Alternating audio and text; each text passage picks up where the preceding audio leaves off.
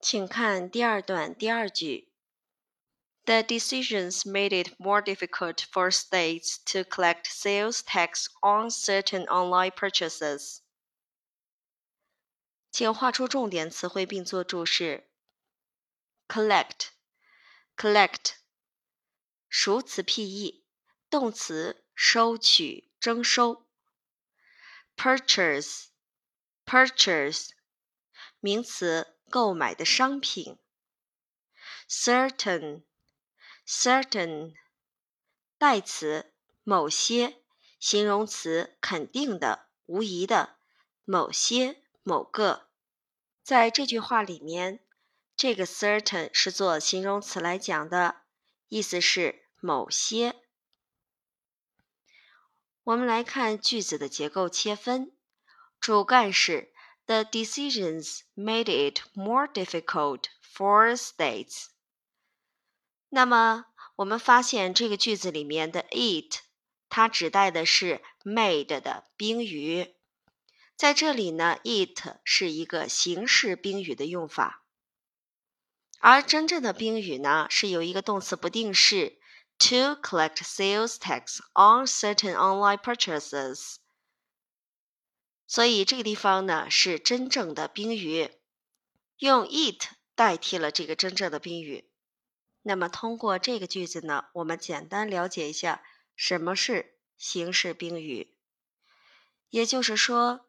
当句子结构是主语加谓语加 it，也就是形式宾语加上宾语补足语，这样的话，后面的 to do something 就是真正的宾语。我再说一遍这个结构：结构是主语加谓语加 it，也就是形式宾语加上宾语补足语。加上 to do something，也就是动词不定式结构，而真正的宾语就是这个动词不定式。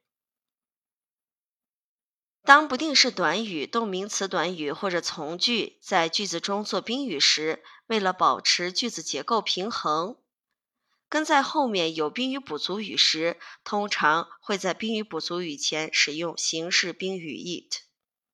我们来还原这个句子，相信很多同学就会看懂了。The decisions made to collect sales tax on certain online purchases more difficult for states。哦，这个时候我们把真正的宾语挪过来，it 就等于这个真正的宾语。为什么会出现这种形式呢？我们主要是知道。不定式短语、动名词短语或者从句在复合宾语结构当中呢？什么叫复合宾语？也就是宾语加上宾语补足语结构当中做某些动词的宾语时，比如说 think、make、find、consider、feel、suppose，在这些动词的后面不能跟真正的宾语。而要跟上形式宾语 it。哦，如果我们知道这样的规则，就明白了。刚好呢，这里 made 这个谓语呢是过去式，是谁的过去式呢？是 make 的过去式，所以 make it 加上形式宾语，宾语补足语是谁呢？是 more difficult。所以我们看到形式宾语 it。加上宾语补足语 more difficult，好，这样的话呢，就把真正的宾语用不定式的方式放在句子的后边。我们来看句子当中的主要一些成分呢，the decisions 是主语，made 是谓语，it 也就是我们现在讲的形式宾语，more difficult 宾语补足语。我们通常把宾语和宾语补足语叫做复合宾语，也就是宾语和宾语补足语放在一起的情况下。Four states 是状语，真正的宾语由动词不定式引导。To collect sales tax on certain online purchases。这样的话呢，我们就可以把句子区分清楚了。我们看一下全句的译文，这两项裁决加大了各州对某些网购商品的销售税征收难度。这两项裁决，the decisions，主要是指的上一句当中的 a pair of decades-old decisions。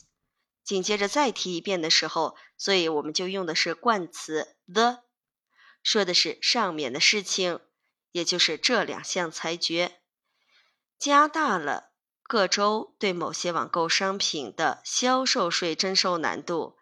我们看加大难度就是。make something more difficult.